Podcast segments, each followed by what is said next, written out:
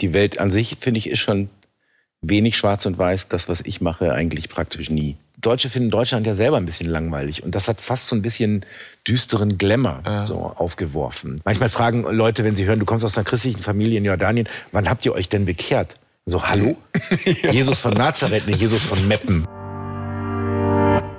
SWR1 Leute moderiere ich seit mehr als 30 Jahren. Mit anderen Worten, ich komme auf sehr viele Sendungen und habe halt auch eigentlich fast jede Frage schon mal gestellt. Ja, aber nur fast. Und genau deshalb gibt es auch diesen Podcast. Hier möchte ich dir noch Leute vorstellen, die für dich neu und überraschend sind. Und ich verrate dir nicht, wer kommt. Ich bin total gespannt. Wir werden sehen, was passiert. Und was jetzt kommt, heißt im Übrigen, erzähl mir was Neues. Wolfgang, fühlst du dich eigentlich sicher in Deutschland? Ja. Ja? Und ja. wenn es was gäbe, wovor würdest du dich fürchten? Boah, müsste ich anfangen, drüber nachzudenken, würde mir aber spontan gar nichts einfallen. Also mir fallen ein paar Länder ein, wo ich mich nicht sicher fühlen würde. Okay, aber, zum äh, Beispiel? Äh, naja, also es gibt im Osten Europas ein paar Länder, wo ich nicht unbedingt... Ähm, äh, es gibt, es gibt Drittweltländer, die jetzt nicht so witzig sind. Ich glaube, Mexiko und äh, Rio de Janeiro sind auch nicht die Orte bzw. Länder, wo es einem richtig gut geht und man ganz sicher seinen nächtlichen Spaziergang durch den Park macht.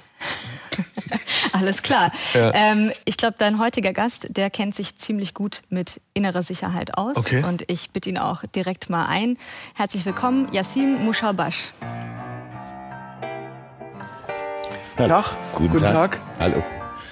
Wolfgang Heim. Mushabash. So, Unsere Einstiegsfrage ist immer die, sollen wir uns duzen, sollen wir uns siezen? Sehr gerne duzen, kein Dann Problem. duzen wir uns. Yassin Mushabash, darf ich, es soll nicht unhöflich klingen, ja. aber fragen, woher dieser Name kommt? Das dürfen Sie. Mein Vater ist Jordanier. Okay. Meine Mutter ist Deutsche. Aber der Name ist arabisch. Okay. Jetzt warst du aber beim Sie. Entschuldigung. Nein, reine Gewöhnungssache. Wir sollten es nur einigermaßen ja. irgendwie einheitlich dann versuchen ja, ja. hinzukriegen. Äh, wenn du einverstanden bist, äh, dann fangen wir mit diesem sogenannten Lückentext an. Ja. Ähm, Yassin Mushabash kennen viele als Journalisten. Das ist aber nicht alles, was ihn ausmacht. Er selbst sieht sich auch und vielleicht sogar eher in der Rolle des Erklärers komplizierter Dinge. Erklärer komplizierter Dinge weil die Welt kompliziert ist oder speziell dein, mm, dein Gebiet? Die Welt an sich, finde ich, ist schon wenig schwarz und weiß. Das, was ich mache, eigentlich praktisch nie. Warum? Weil ich es nur mit, nur mit Graustufen zu tun habe, nur mit fast nie total beweisbaren Dingen, äh, fast ja. immer mit Dingen, wo man sehr genau hingucken muss, um überhaupt irgendwas zu sehen, mit ja. sehr vielen Leuten reden muss. Kurzes Beispiel. Terror. Okay. In Überall. der Welt aber Überall. gerne im Nahen Osten, aber auch hier. Erzähl mir was Neues. Das ja. ist der Titel dieses Podcasts. Bitte ja. schön. Ich dachte, wir könnten damit anfangen, äh, dass wir darüber reden, warum ich glaube, dass die Berichterstattung in Deutschland über arabische Großfamilien kaputt ist und so nicht funktioniert. Oh, das ist ja der, der, der Monster-Einstieg. hey. Ja, immer mit einem Erdbeben anfangen, oder? Ja, das ist ja gut. Äh, äh erklär's, erklär's mir einfach ein bisschen. Äh, liest du ab und zu was über dieses Thema? Ich lese immer mal wieder über dieses Thema ja. und äh, verfolge das durchaus und, und ja. äh, frage mich dann offen gestanden immer, wie es sein konnte, dass in diesem Land solche offenkundigen Parallelgesellschaften entstehen konnten. Ja, die, die Frage stelle ich mir natürlich auch. Da gibt es auch, glaube ich, mittlerweile halbwegs gute Antworten drauf. Mein Problem ist eher, wie die Berichterstattung mit Blick auf das Problem der Kriminalität in diesen Familien abläuft. Weil meine Wahrnehmung ist, und ich berichte auch immer mal wieder über dieses Thema, ich lebe ja in Berlin, da hat man es ja quasi vor der Haustür, ja. dass, ähm, dass wir viel zu wenig wissen und trotzdem alle so tun, als hätten sie den kompletten Durchblick. Das heißt, ein Problem wird quasi als durchleuchtet erklärt die Journalisten, die daran rummachen, ob das jetzt Fernsehen ist oder die Boulevardzeitungen, äh, tun alle so, als wüssten sie genau, wer die Hintermänner sind, als wüssten sie genau, wie diese Familien funktionieren, als wüssten sie haargenau, wer was denkt in diesen Familien. Äh, und in Wahrheit ist es gar nicht so. In Wahrheit wissen wir total wenig. Ähm, jedenfalls nicht genug für die Art von Berichterstattung und dadurch verselbstständigt sich das Ganze. Und wenn man genau hinguckt in den letzten Jahren, dann kann man feststellen, dass es sind immer die üblichen Verdächtigen auf allen Seiten. Es sind immer dieselben zehn Journalisten, immer dieselben zehn Lautsprecher aus den Clans und immer dieselben zehn Staatsanwälte und Ermittler. Und die treten in, äh, immer wieder, tanzen die vor die Kameras und sagen ihren Spruch auf. Und dann dreht sich das Karussell weiter, dann passiert der nächste große Fall, der nächste Raubüberfall, das nächste, die nächste Goldmünze wird geklaut. Und das ganze Theaterstück beginnt wieder von vorne. Ja. Und wir verstehen aber nichts mehr als vorher. Naja, gut, also da bin ich jetzt ins, äh, zugegebenermaßen einigermaßen ratlos. Also ich tue mich jetzt schwer, äh, sozusagen dir das Gegenteil dessen äh, zu mhm. beweisen, was du gerade gesagt hast. Von daher würde ich dich einfach bitten, das vielleicht mal an einem sehr konkreten Fall äh, zu zeigen ja. und vielleicht auch zu, zu belegen, äh, wo, du, wo ja. du sagst, da, da, da, funkt, da ist die Berichterstattung schief, da arbeiten, das war ja auch, wenn ich dich richtig ja. verstanden habe, der Tenor deiner Aussage, da arbeiten auch Strafverfolgungsbehörden irgendwie komisch, weil es ja immer die, die, die zehn gleichen Staatsanwälte sind, die da irgendwie vor der mhm. Kamera äh, sich äußern. Naja, also lass mich mal eins vorausschicken. Also natürlich würde ich niemals abstreiten, dass es ein Problem gibt. Ne? Also es gibt ein Problem mit kriminalitätsbelasteten Großfamilien aus dem Nahen Osten in Ein Berlin großes Problem. und in anderen in NRW, in, in NRW, wo auch immer. Genau. So, äh, ich würde allerdings schon sagen, dieses Problem ist jetzt, äh, wenn man es vergleicht mit Drogenkriminalität äh, anderer Herkunft, dass deutsche Täter sind oder welche aus dem Balkan oder aus Tschetschenien haben wir das auch. Also sozusagen, es gibt nicht nur arabische Kriminelle in Deutschland. So, das mal vorausgeschickt. Aber das ist ein Problem, das bleibt auch eins. Und dazu kommt eben tatsächlich eine kulturelle Dimension. Also da kommen sozusagen Kategorien ins Spiel, die kennt man jetzt nicht von der kalabrischen Mafia oder von irgendwelchen Tschetschenen. So. Äh, also immer schön einen auf dicke Hose machen und gerne auch so halb öffentlich. Ne? Das gibt schon, das ist alles, das ist alles real. Ich sage ja nicht, dass sich das einer ausdenkt. Aber was mich stört, Nehmen wir ein konkretes Beispiel, weil du eins gerne haben wolltest. Ne? Nehmen wir die Familie Abu Shakar in Berlin zum Beispiel, die immer, die sehr einschlägig bekannt ist, weil die diese Bushido-Connection hat. Ein Bushido-Prozess? Ja, genau, ja, da läuft gerade ein Riesenprozess okay. und so. So, die Abu Shakars, um die es immer geht, das ist eine relativ kleine Familie. Das ist in Wahrheit praktisch eigentlich gar kein Clan. Eigentlich reden wir über vier Brüder. Mhm. Dann gibt es noch ein paar Typen, die denselben Nachnamen haben. Die sind so mittelweit verwandt. So. Die werden in einen Topf geschmissen mit Familien, die tausend Mitglieder haben. Das funktioniert schon mal nicht. Dann wird der, den alle kennen, Arafat Abu Shakir, äh, weil er ein bisschen schlauer ist als die anderen und weil er ein bisschen öfter im Fernsehen ist, zum Paten erklärt. Weil man muss immer einen Paten haben. Mhm. Also das ist zum Beispiel so ein Beispiel, wo ich glaube, unsere Berichterstattung ist nicht angemessen. Unser Bild von so einer Familie ist, die muss einen Paten haben, weil wir alle mal mhm. Mafia-Filme geguckt haben. So. Und dann äh, konstruiert man, dass es diesen Paten geben muss. Dann nimmt man den, der am häufigsten auftaucht und dann wird so ein bisschen unterstellt und suggeriert, der zieht alle Fäden, der trifft auch alle Entscheidungen und so. Das deckt sich aber nur bedingt mit meiner Wahrnehmung. Also wenn ich da recherchiere und ich kann da auch für ein paar andere Kollegen sprechen, sind diese Familien wesentlich komplizierter. Es ist gar nicht so, dass einer alle Fäden zieht. In diesen Familien gibt es keine Paten im eigentlichen Sinne. Es gibt Lautsprecher, die nach vorne geschoben werden, diese, die, die äh, machen so ein bisschen die PR-Arbeit, ja, die sind aber auch Blitzableiter. Ähm, aber das sind keine organisierten Strukturen in dem Sinne, dass einer jetzt einen Plan macht und sagt, ihr drei, ihr klaut jetzt da ja. die Münze aus dem Museum. Da gibt es so eine Familienhierarchie und da ist doch der von dir gerade beschriebene Typ ja. nicht ganz unten, sondern sehr weit oben. Es, ich würde in Abrede stellen, dass es so eine klare Hierarchie gibt. Ich glaube, die funktionieren nicht so. Und ich, ein bisschen was verstehe ich davon, weil ich selber aus einer arabischen Großfamilie komme. Mhm. Ähm, diese Familien funktionieren nach meiner Erfahrung oft ähm, so, dass natürlich jemand, der älter ist, eine gewisse Form von Respekt gebietet. Ähm, da spielt dann eine Rolle, dass Nachahmung ein wichtiges Muster ist, dass aber auch die nächste Generation jeweils versucht, sich hochzuarbeiten, indem sie in Eigenregie Dinge plant. Also nicht darauf wartet, dass ihnen jemand einen Befehl erteilt. Und das ist, wenn man sich die Fälle genauer anguckt, dann hat man auch das Gefühl, dass das jeder Fall ist. Also dass zum Teil einige der spektakuläreren Taten von jüngeren Clanmitgliedern begangen wurden mit dem Ziel, sich selbst ihren Namen zu erarbeiten. Mhm. Ohne unbedingt, dass diese ältere Generation, diese bekannteren Typen, das gewusst haben müssen vorher. Ich kann das nicht ausschließen. Ich weiß das ja auch alles nicht.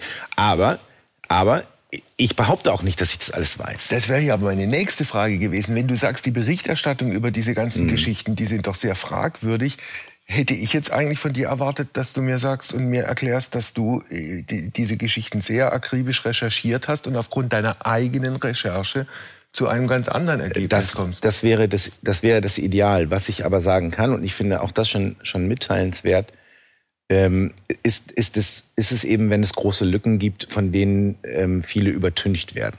Weil die nicht passen in das Narrativ, das wir uns so als Journalisten mhm. in der Hauptstadt zurechtgelegt haben. Das stört mich einfach. Also ich habe das neulich mal äh, in der Zeitung, bei der ich arbeite, einmal größer aufgeschrieben, weil mir das so ein bisschen gestunken Für wen schreibst hat. du? Für die Zeit.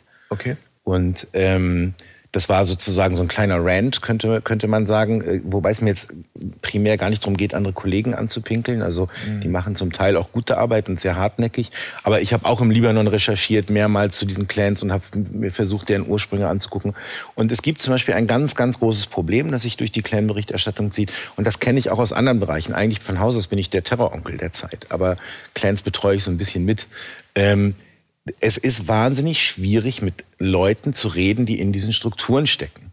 Und das ist aber der Schlüssel für Berichterstattung. Wie soll ich den Gegenstand meiner Berichterstattung verstehen, wenn niemand aus diesen Clans bereit ist, mit mir zu reden? Warum sind die nicht bereit? Weil die Journalisten nicht trauen, was ich im Übrigen auch total verstehen kann. Vielleicht auch aus Selbstschutz, also das sind alles denkbare Motive. Aber ich kann ja über diesen Befund nicht hinweggehen. Mhm. Ich kann ja nicht so tun, als würde ich einen äh, einen Clan von 800 äh, Mitgliedern verstehen wie meine eigene Familie, obwohl ich allerhöchstens mit zwei von denen jemals gesprochen habe und mhm. das in einer Ausnahmesituation, weil ich ihnen vom, vom Gericht die Kamera ins Gesicht gerammt habe. Ich überspitze jetzt ein bisschen, aber auch nur ein bisschen. Mhm. So. Und mich stört das, weil ich finde, dass zum Journalismus ja auch gehört, dass man halbwegs transparent sagt, wo die Grenzen des eigenen ähm, Erkennens liegen. Ich habe mal ein Experiment gemacht. Bei meiner letzten größeren Clan-Recherche habe ich alle Ermittler und alle Staatsanwälte, also Polizei und Justiz, gefragt, weil die selber ja manchmal sagen, ja, wir wissen schon, die sind nicht alle kriminell. Habe ich gesagt, was glauben Sie, wie viele? Das mhm. ist der Prozentsatz mhm. der männlichen Mitglieder einer dieser einschlägigen Familien. Was glauben Sie, was schätzen Sie, wie groß der Anteil derer ist, die wirklich kriminell sind? Und die Antworten, die ich bekommen habe von Polizei und Justiz, hochrangig in Berlin, in einer Stadt, zu denselben Familien, schwankte zwischen 10 Prozent und 70 Prozent. Mhm. Die wissen das nicht. Mhm. Die wissen das nicht, wir wissen das nicht. Ich vermute, die Familien selber wissen das nicht. So. Und wenn ich dich jetzt frage, wo, welche Zahl du nennen würdest? Ich kann die nur fühlen und das ist und nicht mein ist, Job. Wie, wie, sieht die gefühlte Zahl aus? Total gefühlt? Ja. Zwischen 10 und 70? Viertel. Ein Viertel? Viertel, ja. Wobei ein Viertel auch Natürlich ist das viel, ist, ne? aber ich sag's gerne nochmal, ich stelle das Problem als solches überhaupt nicht in Abrede. Ne? Ja. Ich, ich, bin selber, ähm, äh, dafür habe ich viel zu viele von diesen Akten gefressen und viel zu viele von diesen Prozessen beobachtet und viel zu viele mhm. von diesen Leuten versucht zu interviewen und manchmal hat es auch geklappt. Ich weiß, dass es ein reales Problem ist und auch ein schlimmes Problem. Ich, also ich glaube nur, dass wir, ähm, es gibt halt bestimmte bestimmte Arten der Vereinfachung, die mhm. ich problematisch finde. Helena hat sich gerade eingeschaltet. Hi Yasin. Hi. Ähm, ja, ich äh, teile eigentlich deine, deine Ansicht, dass die, die Berichterstattung über ähm, Clans in, in Deutschland irgendwie ein bisschen schief ist. Und ich finde, das hat ähm, verschiedene Gründe. Also das fängt für mich schon damit an, dass die wenigsten Journalisten, die darüber berichten, überhaupt Arabisch sprechen. Also das macht es schon mal ein bisschen, bisschen schwieriger, irgendwie überhaupt reingucken zu können, auch wenn natürlich wenig Leute mit einem überhaupt sprechen möchten. Ähm, eine zweite Sache, die mir aufgefallen ist, ist, im, es gibt ja immer das, ähm, äh, das Lagebild vom, vom BKA, vom Bundeskriminalamt und äh, die, die Kriminalität, die sogenannten arabischen Großfamilien zugeordnet mhm. wird, die macht ja nur einen Bruchteil der organisierten Kriminalität in Deutschland aus. Also da bewegen wir uns, ich glaube, bei ungefähr acht Prozent. Ähm, das ist eine Sache. Ähm, das Dritte bei der Berichterstattung ist für mich, äh, dass sie von vielen Rassismen geprägt ist. Äh, das, äh, da wurde auch letztes Jahr von den neuen Medienmachern oder vorletztes, weiß gar nicht mehr, mhm. die goldene Kartoffel an, an Spiegel TV ähm, für die rassistische Berichterstattung über Clankriminalität verliehen. Und auf der anderen Seite, es gibt ja, wir leben in einem System von, von Anfrage, also Angebot und Nachfrage, gibt es in der Bevölkerung, so nehme ich das jedenfalls wahr, ein wahnsinniges Interesse eben auch an gerade dieser Berichterstattung. Und zwar, jetzt kommt meine These und ich, ich möchte dich bitte äh, darum bitten, äh, das zu bewerten, ob du es auch so siehst, weil wir es eigentlich auch ein bisschen geil finden, dass wir endlich auch mal coole Gangster in Deutschland haben, weil uns das total fehlt. Ja, äh, damit das ist eine relativ steile das ist eine relativ steile These. So, du, bist äh, aber, du, du, bist aber nicht die allererste, Helena, die die aufwirft. Tatsächlich höre ich die auch von äh, Staatsanwältinnen und Staatsanwälten, die sich wahnsinnig aufgeregt haben über die Serie Four Blocks, weil sie sagen, die Gangster sind da viel zu cool. Ne? Mhm. Ähm, natürlich wird da eine Ästhetik bedient. Ähm, und äh, natürlich ist da, ist da eine Subkultur entstanden, die diese Familien auch sehr geschickt bedienen. Also wenn die ähm, mit ihrem Gangster-Image regelrecht spielen. Ne? Also einige der prominenteren Vertreter dieser Familien, die selber sozusagen das Kriminelle so halbwegs hinter sich gelassen haben und jetzt eher so Sachen machen wie Box-Promotion oder Spielerberater von Bundesligaspielern mhm. oder, oder halt irgendwelche Gangster-Rapper sich halten. Die spielen ja mit diesem Image und das wird dann cool. Dann wird eine Fernsehserie daraus gemacht und dann laufen wieder Zwölfjährige in Neukölln rum und sagen, ich will Gangster werden. Also mhm. Auch nicht so richtig toll, aber das ist sicher ein Mechanismus, der bedient wird. Ja. Das ist Popkultur geworden. Das, also das, das würde, ja, würde ja bedeuten, dass es einen bestimmten Nachahmungseffekt ja. auch gibt, dass es eine Faszination gibt auf ein bestimmtes Klientel, das darauf anspricht. Das kann ich mir auch vorstellen. Mhm. Aber ansonsten glaube ich, dass die, das, das Klischee, das, das, das wie auch immer gearteten, coolen Kriminellen das hat sich doch vollkommen überlebt. Also über, vor 20 Jahren galten noch irgendwie so ein paar St. Pauli-Zuhälter als cool, ja. Mhm. Äh, und, und wenn, du, wenn du dir diese Figuren heute anguckst, das ist, das ist vollkommen trostlos. Ja, ich glaube, das, was du sagst, stimmt wahrscheinlich für die deutsche Mehrheitsgesellschaft. Ich glaube schon, dass es in Neukölln und anderen Teilen Deutschlands ähm, in migrantischen Familien, in arabischen Familien natürlich schon eher äh, Jugendliche gibt, die das Gefühl haben, mhm. ähm, das, wär, das wäre ein erstrebenswerter Weg, weil dann habe ich wenigstens Respekt, Respekt und Kohle. So. Mhm. Ne? Die Alternative ist kein Respekt und wenig Kohle. Und nur Hartz IV. Ja, genau. Mhm. So. Und ähm, also ich habe mal mit, mit einer jungen Frau gesprochen, die aus einer dieser Familien kommt, die sagt halt, weißt du, jeder meiner Cousins und Großcousins steht in einem bestimmten Alter, 15, 16, vor der Entscheidung, mache ich eine harte Lehre oder arbeite ich in der Dönerbude von dem einen mhm. Onkel, der nicht kriminell ist äh, und verdiene sozusagen Mindestlohn. Oder mache ich es wie mein anderer Cousin, äh, werde Kleinkrimineller, habe einen BMW, wenn ich 18 bin. So, finde ich so, das ist halt eine harte Entscheidung, wenn du 16 bist. Ne? Und natürlich glaube ich glaube schon, dass es das, also ich glaube schon, dass sich das gegenseitig befeuert hat. Ich glaube aber, dass Helena auch recht hat mit dem Bedürfnis, ähm, dass wir sozusagen viele Dinge, die wir aus Amerika und von Netflix kennen, Sopranos und so weiter, mhm. das so ein bisschen nach Deutschland zu holen. Das ist ja ähm, Deutschland ist ja so, Deutsche finden Deutschland ja selber ein bisschen langweilig. Und das hat fast so ein bisschen düsteren Glamour ja. so aufgeworfen, dieses Thema. Ähm, ich finde es äh, ich finde es nicht so geil. Ich finde es eher abstoßend. Also mich stört daran auch eher, hm, äh, Helena sagte Rassismen. Ich weiß gar nicht, ob das, ich glaube, die Berichterstattung war, ist erstmal vor allem schief. Also ich kenne ja auch die meisten der Kollegen, die das da verzapfen. Ne? Das sind keine gestandenen Rassisten, die meisten jedenfalls nicht. Ich glaube, dass dass, die, dass der beste Schutz davor auch nur rassistisch zu wirken eben Differenzierung ist. Na klar, aber äh, also, ich meine, dieses äh, vermeintlich rassistische Narrativ also ich habe es bisher nicht äh, mhm. festgestellt. Könntest du mir, uns irgendein Beispiel geben, wo du sagen würdest, da ist eine Berichterstattung über jemanden aus einem dieser libanesischen Klar. Clans also ich habe neulich, ich habe nee, aber ich habe neulich ein Buch gelesen über arabische Clans, das ein Kollege geschrieben hat, äh, der für eine Tageszeitung arbeitet, mhm. und der schrieb da drin, das Problem gäbe, also sozusagen, er behauptete, die Polizei würde unterwandert von arabischen Clans, was so nicht stimmt, mhm. und sogar das Militär und äh, da, dort gäbe es, und dann macht er folgenden Sprung, dort gäbe es immer mehr Rekruten mit Migrationshintergrund. Das habe folgenden äh, Hintergrund da bekämen sie eine Ausbildung an der Waffe umsonst und müssten nicht mehr in Terrorcamps in den Jemen ziehen. Und das ist rassistisch. Das ist eindeutig rassistisch. Jedem, der Migrationshintergrund hat und sich bei der deutschen yes. Bundeswehr ja. verpflichtet, zu unterstellen, er will eigentlich eine Terrorausbildung, ist verdammter Scheißrassismus. Hast du denn als Journalist, bist du denn wenigstens, also wir mhm. haben es geklärt, die mögen mhm. Journalisten nicht, Journalisten stehen auf der falschen Seite. Hast du dann trotzdem mit dem einen oder anderen mal einen Kontakt bekommen, Klar. ein Gespräch geführt? Äh, wie, wie, wie ist deren Sicht der Welt? Wie positionieren die sich auch in einem Land wie, wie der hm. Bundesrepublik, die eben nicht nach alten archaischen ja. äh, Clanregeln funktionieren, sondern ganz anders? Es ist total interessant. Das ist, als ich am Anfang sagte, manchmal habe ich das Gefühl, ich bin so ein Erklärer komplizierter Dinge. Ne? Jetzt kommen mhm. wir zu den Dingen, die ich spannend finde. Ich gebe dir zwei Beispiele, wenn ich darf. Mhm. Es gibt einen dieser angeblichen Paten von einer dieser Familien, der hat sich irgendwann als Mittelaltermann auf seine Brust einen Bundesadler tätowieren lassen. Mhm. Das steht in jeder größeren Geschichte über den, das ist aktenkundig. Ja. Niemand hat den, glaube ich, je gefragt, warum. Jedenfalls kennt niemand die Antwort. Ich finde das total interessant.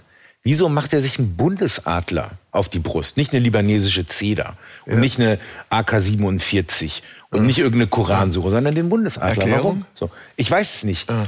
Ähm, es gibt ein zweites Beispiel aus den Abu Shaka, das habe ich ja schon erzählt. Da gibt es von den vier Brüdern, einer spielt mit Polizisten Fußball seit Jahren. Das stört weder die Polizisten noch ihn.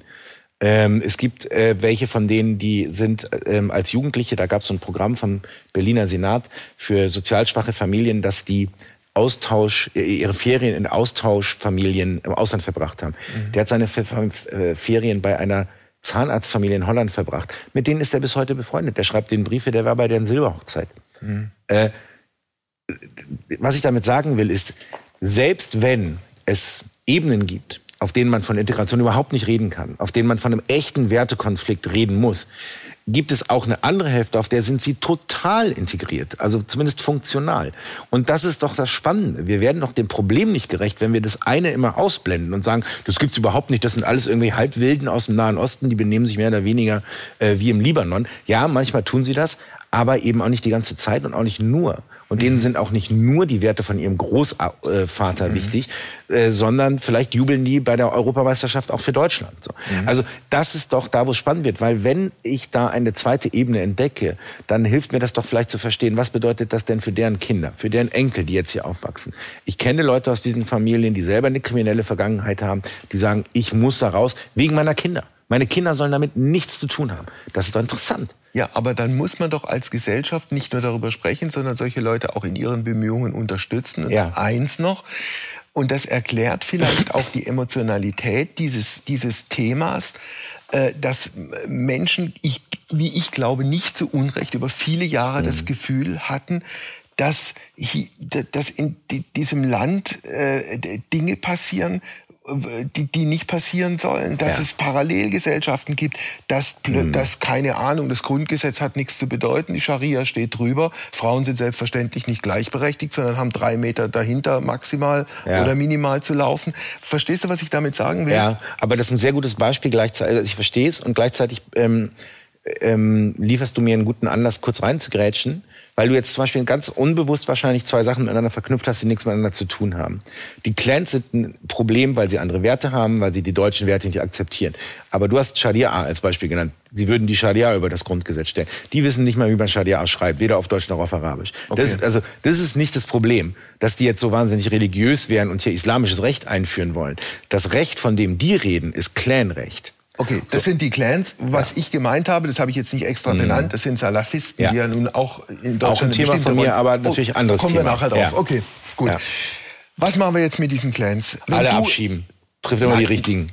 Nein, das ist doch, nein, das ist doch das ist Blödsinn. Aber du, ich finde, man muss als Gesellschaft doch auch, auch bestimmte, bestimmte Stimmungen Ja. aufgreifen. Und wenn jetzt beispielsweise ein, ein deutscher, also ich, ich, ich, mache es jetzt ganz Mhm. plakativ, ein deutscher, äh, braver, immer steuerzahlender Bürger das Gefühl hat, dass da, Mhm. Ja. äh, dass da Leute äh, irgendwie sich nicht an die Regeln halten und es Total. passiert nichts, dann, dann kann man nicht Total. einfach nur sagen, das sind alles Nazis oder Rechtsradikale und weg mit ihnen. Du hast vollkommen recht. Und es gibt eine, eine Schraube, glaube ich, an der soll und, müsste man drehen. Ähm, und das ist die Ausstattung der Justiz. Das ist meiner Ansicht nach der, die große Stellschraube, an der nichts gemacht wurde. Ich kenne Staatsanwälte, die bei Clan-Verfahren jedes zweite Verfahren, das eröffnet wird, ohne es anzusehen, zumachen, weil sie die Kapazitäten nicht haben. Das wird eingestellt, ohne dass da einer drauf guckt. Ähm, das kann nicht sein. Wenn die Fälle die Reife haben, dass sie vor einem Staatsanwaltschaft, äh, äh, vor einem Staatsanwalt oder einer Staatsanwältin liegen, dann müssen die auch durchgezogen werden. Und dann kann man auch nicht vier Jahre auf ein Urteil warten oder sonst was. Das muss passieren. So, das ist der Punkt, an dem wir was machen können.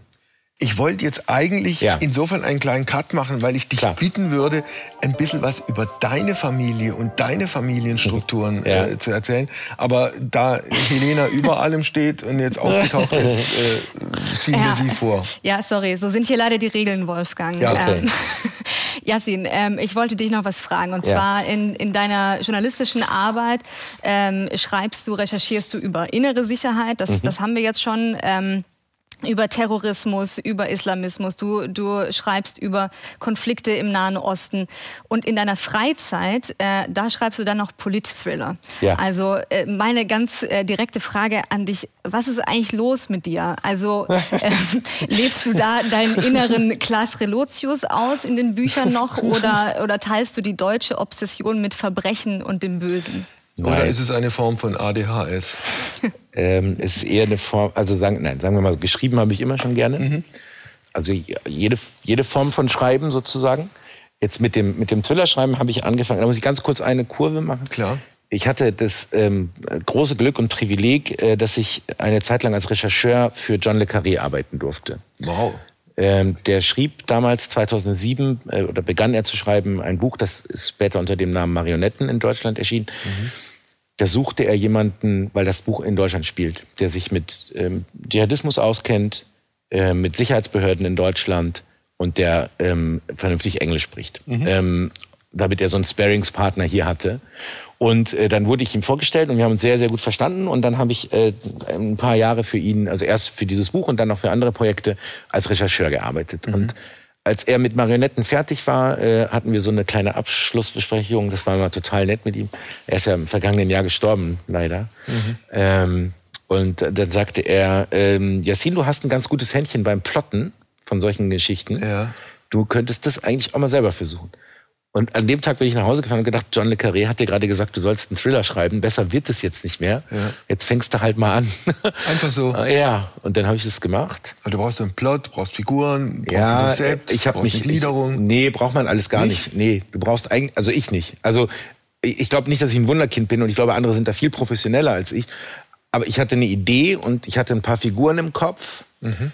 Und der Rest hat sich ergeben. So, vielleicht weil ich ein bisschen Übung hatte, vielleicht weil ich thematisch auch äh, sozusagen gefüttert war durch meinen Beruf. Und dann habe ich den ersten geschrieben, der ist 2011 erschienen.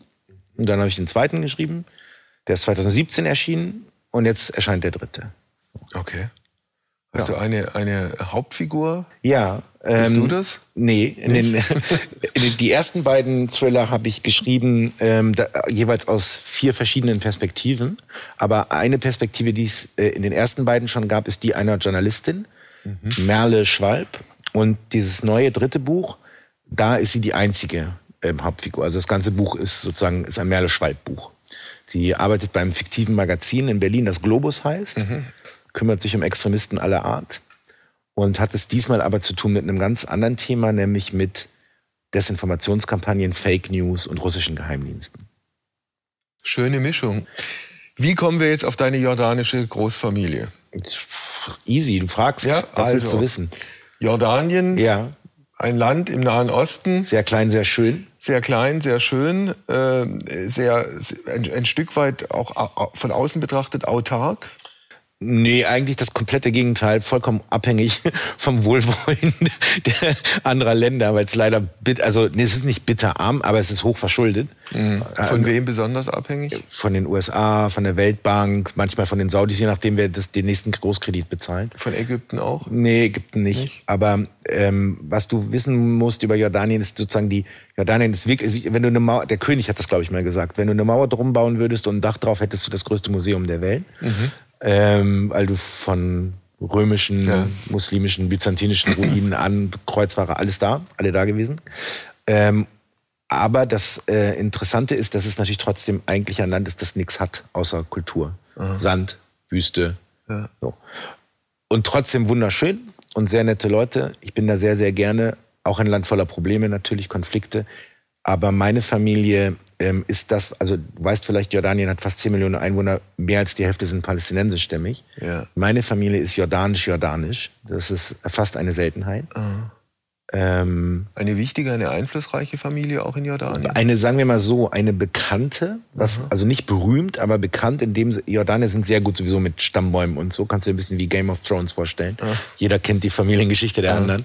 Aber das liegt daran, dass ich aus einer christlichen Familie komme, von denen es nicht so viele gibt. Und die größeren christlichen Familien kennt man einfach. So. Und ähm, deshalb ist es oft so, wenn ich mich vorstelle irgendwo in Jordanien und meinen Namen sage, dann kennen die Leute andere Verwandte von mir. So. Das heißt, äh, du hast diesen, diesen arabischen Namen und diesen mhm. jordanischen Hintergrund, mhm. aber eigentlich ist Deutschland zu 100 Prozent das, was man gemeinhin Heimat nennt. Das mit den 100 Prozent ist so eine Sache und mit der Heimat sowieso. Ne? Oh. Also ja, früher, ja, das ist wirklich so eine. Ähm, früher, wenn du mich gefragt hättest, als ich jünger war, als Kind, als Jugendlicher, mhm. hätte ich immer gesagt, ich bin halbe halbe. So. Mhm. Mittlerweile tendiere ich dazu zu sagen, ich bin beides. Und ich weiß aber nicht, also montags fühle ich mich vielleicht als Deutscher und dienstags als Araber. Mhm. Und mittwochs vielleicht dann wieder doch als beides und donnerstags als gar nichts. Ich kann das nicht kontrollieren, ich kann das nicht steuern, aber es ist nie eigentlich, dass es so 100 Prozent in sich ruht und so. Also Heimat zum Beispiel ist für mich ein etwas schwieriger Begriff. Was ich verbinde das eher mit Jordanien, lustigerweise. Ah, okay. Äh, also wenn du mich jetzt, keine Ahnung. Da kommst du regelmäßig auch hin. Ja, ja. Aber wenn jetzt, keine Ahnung, brutale Frage, wo sollst, willst du meine, also wo sollst du meine Asche verstreuen? Dann würde ich sagen in Jordanien bitte, okay. nicht in Niedersachsen. So. Ah. Ja. Ja. Ja, also. gut, okay. so ist aber ein Maßstab. Das, äh, was ist mit äh, Arabisch? Wie, wie, wie, wie, fühlt man, wie fühlt sich Arabisch für dich an? Für mich ist das ganz viel Familie. Mhm. Ganz viel. Und es sind bei mir natürlich ähm, sehr viele Kindheitserinnerungen. Die Sommer, die wir als Familie dort verbracht haben mhm. mit meiner Großmutter. Meine Großmutter hat übrigens auch bei uns gelebt in Deutschland, bis ich sechs war. Das, hat, das spielt natürlich auch eine große Rolle. Mhm. Ähm, die habe ich sehr, sehr gern gehabt. Ähm, meine Onkel, Cousins, Cousinen in Jordanien, mit denen habe ich mehr zu tun gehabt als mit meinen Verwandten in Deutschland. Mhm. Ähm, dieses ganze, wir, wir haben, die ganze Familie hat damals in einem bestimmten Viertel in Amman gelebt. Wir sind eigentlich, wenn wir den Sommer über da waren, wir sind am ersten Tag rausgegangen und nach sechs Wochen hat man uns irgendwo mhm. wieder eingesammelt. Wir waren die ganze Zeit unterwegs, von einem Haus zum nächsten, von einer Familie zur nächsten herumgestromert. Das war halt die große Freiheit so, ne? Und mhm. ähm, so eine Straßenkinderkindheit. Ja. Welche Rolle hat äh, Religion in eurer Familie gespielt? Auch vor dem Hintergrund, ja. dass ihr ja quasi eine als Christen eine ja. Stück weit eine arabische Minderheit. Ja, eine winzige Minderheit mittlerweile. Ähm, eine große und eine kleine zugleich, weil es keine nicht so sehr eine Frage der, der individuellen Gläubigkeit ist, sondern der kulturellen Zugehörigkeit. Mhm. Also äh, äh, Beispiel ist, dass wir in meiner Familie, wir haben alle christlichen Konfessionen, die du dir vorstellen kannst. Mein Onkel ist Anglikaner, mein Vater ist Protestant, meine Oma war katholisch, mein Opa war griechisch-orthodox, meine Cousine hat einen armenischen Christen geheiratet. Wir haben alle Konfessionen. Scheißegal, Hauptsache Christen. So, ganz grob vereinfacht gesagt. Ähm, weil wir uns sozusagen die Zusammengehörigkeit ist, basiert halt darin, dass wir Christen sind. Der Rest ist Kleinkram. Die Unterschiede sind vernachlässigenswert. Ähm, aber es ist halt vor allem eine kulturelle Zugehörigkeit. Also überspitzt gesagt, ähm, wir, wir haben schon ein gewisses Selbstbewusstsein, äh, mhm. weil äh, man zum Beispiel in christlichen Familien oft sagt, naja, guck mal, ein paar hundert Jahre lang haben sie versucht, uns zu vertreiben, uns die Schädel einzuschlagen, wir sind immer noch da. Also entweder sind wir stark oder schlau, aber aus irgendeinem Grund gibt's uns noch. So. Oder beides. Oder beides. Äh, in Jordanien ist das Schöne, das muss man wirklich dazu sagen, dass es keine staatliche Verfolgung von Christen oder sowas gibt, auch keine mhm gezielte Vernachlässigung oder so, sondern ähm, der König gratuliert zu den christlichen Feiertagen. Die Nachbarn kommen und äh, wünschen frohe Weihnachten, äh, auch wenn sie Muslime sind. Also mhm. das Wie ist das in anderen arabischen Ländern? Gibt es da Christenverfolgung? Ja, klar. In Saudi-Arabien kannst du keine, kannst du keinen christlichen Gottesdienst abhalten. Was passiert dann? Hm, dann wirst du, das weiß ich, ich kenne das saudische Recht jetzt auch nicht auswendig, aber es ist mhm. verboten. Mhm. So.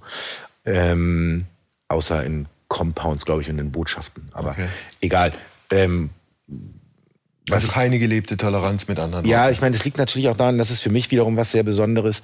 Äh, äh, ähm, das ist halt das heilige Land, das ist der Ursprung des Christentums. Mhm. So, also manchmal fragen Leute, wenn sie hören, du kommst aus einer christlichen Familie in Jordanien, wann habt ihr euch denn bekehrt? So, hallo? ja. Jesus von Nazareth, nicht Jesus von Meppen. Ja?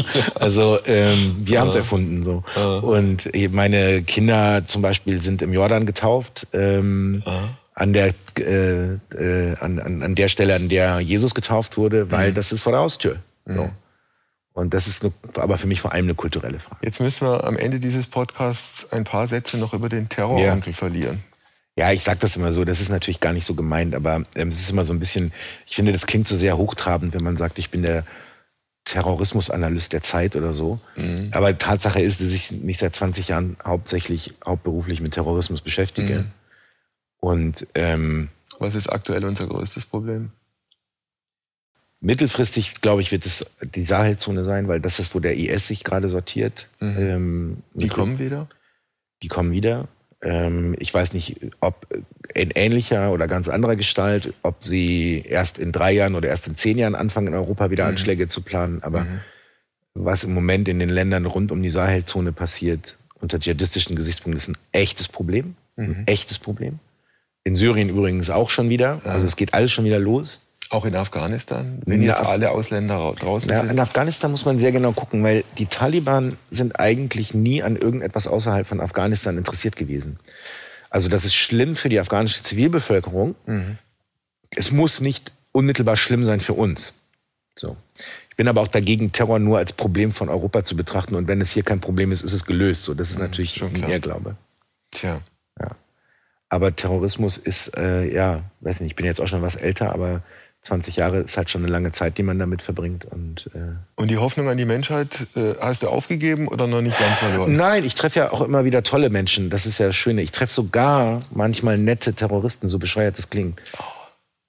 Also das, ich weiß, das klingt ganz schlimm. Ja. Ähm, und ich sage es vielleicht auch nur, weil das so ein, mein Leben leichter macht. So, ne? Aber, okay, dann, ähm, dann, dann beschreib uns in, in wenigen Sätzen den einen netten Terroristen, den du mal getroffen hast.